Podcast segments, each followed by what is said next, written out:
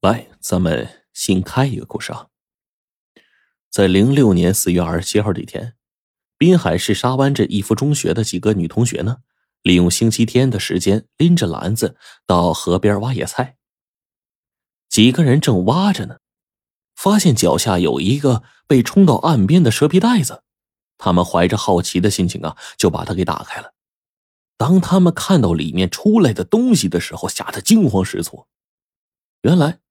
这蛇皮袋子里倒出来的东西啊，是一个鼓鼓的枕套，枕套里装的是一条白花花的人腿。他们吓得呀，就向公路跑，然后拦住了一个人，用手机就报了案了。二十多分钟之后，市刑警队的刑侦人员就赶到了现场。刑警队长倪震是一个有着多年刑侦经验的老侦查员。从皮肤的细腻程度，他断定这是一条女人的左腿。从尸体的软组织的硬度和腿的长度来推断，法医认为死者的年龄在二十二到二十五，身高一米七到一米七五之间，体重五十到六十公斤。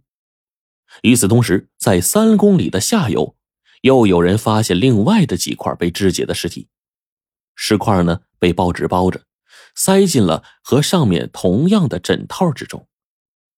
死者的躯干和头部很可能也是被犯罪嫌疑人遗留在沿河附近了。倪震打电话给沿河一带的派出所，让他们派出警力搜寻，看看有没有被害人的躯干和头部之类的尸块被发现。果然，不到两个小时，下游的两个派出所分别打来电话，他们发现了被肢解的头部和躯干，除了左手臂之外，其他的尸块已经找到了。这些尸块也同样被装在枕套里，而让人惨不忍睹的是，凶手还用刀划烂了被害者的脸部。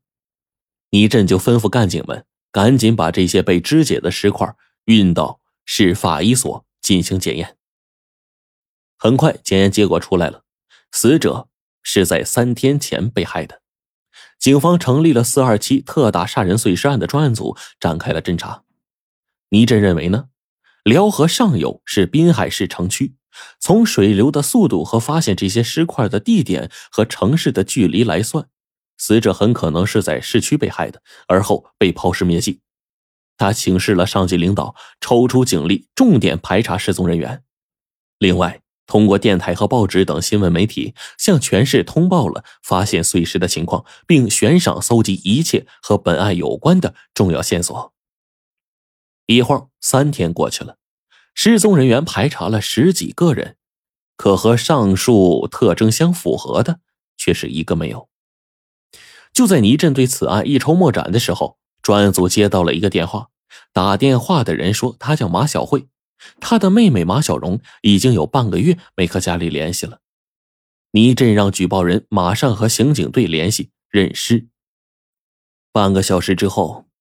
马小慧哭肿了双眼走了进来，她说：“她是在报纸上看到碎尸案这条报道的。”马小慧说：“她妹妹在市里的世纪广场大酒店当服务员，每天下班之后无论多晚，她都会回家住。可不知道为什么这些日子她就没回家，打电话也没人接。酒店老板说他已经很多天没来上班了。”这时候，马小慧无意间看到了报纸上刊登的公安机关公布的碎尸案的报道。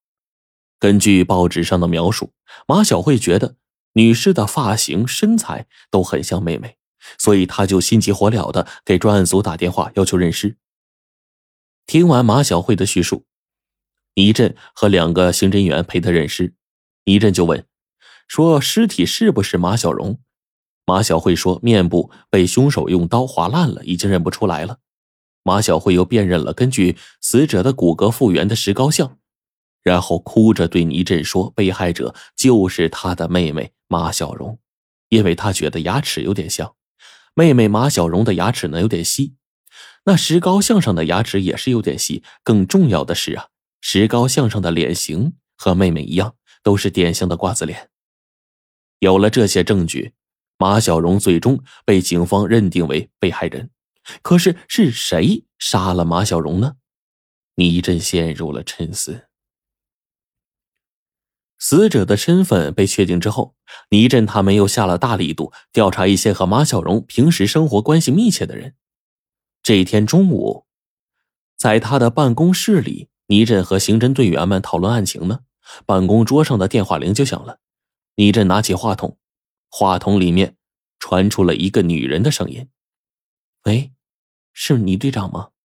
倪震赶忙就说：“是啊。”对方说：“倪队长，我是马小荣，有件事情我想和您说明一下。”马小荣不是被碎尸的被害人吗？怎么把电话打办公室来了呀？倪震以为自己听错了，忙又问说：“你你你说什么？你你是马小荣？”对方肯定的回答：“李队长，我是马小荣，不过我没死，你们将案子搞错了，被害人根本就不是我。不信，我现在马上让你们看个明白。”半个多小时之后，马小荣和马小慧姐妹俩出现在了刑警队的办公室。马小荣身材修长，是一个非常时尚的漂亮姑娘，刑侦员们都是惊呼不已啊！她的身材和容貌和被害人复原之后的石膏像惊人的相似，怪不得马小慧看了石膏像之后啊，就判断死者是自己的妹妹呢。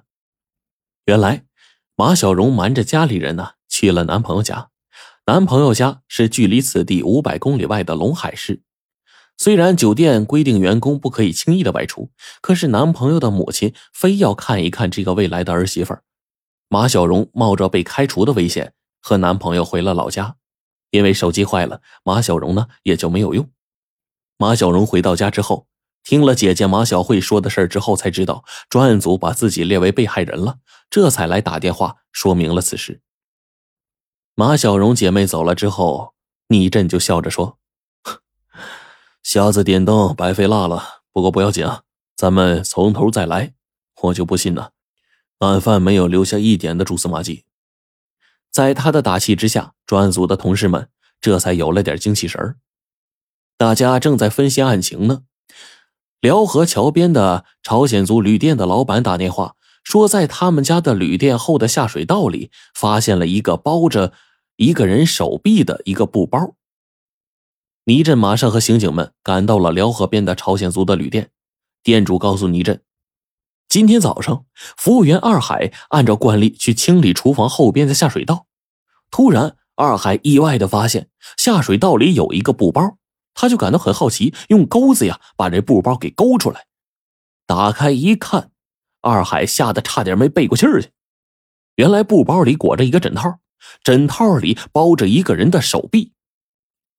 倪震经过分析啊，这手臂极有可能就是几天前被发现的被害人尸体上残缺的，他就吩咐把这手臂送到市法医检验所进行检验。两个小时之后，检验结果出来了，这个手臂就是几天前被害人身上残缺的那只。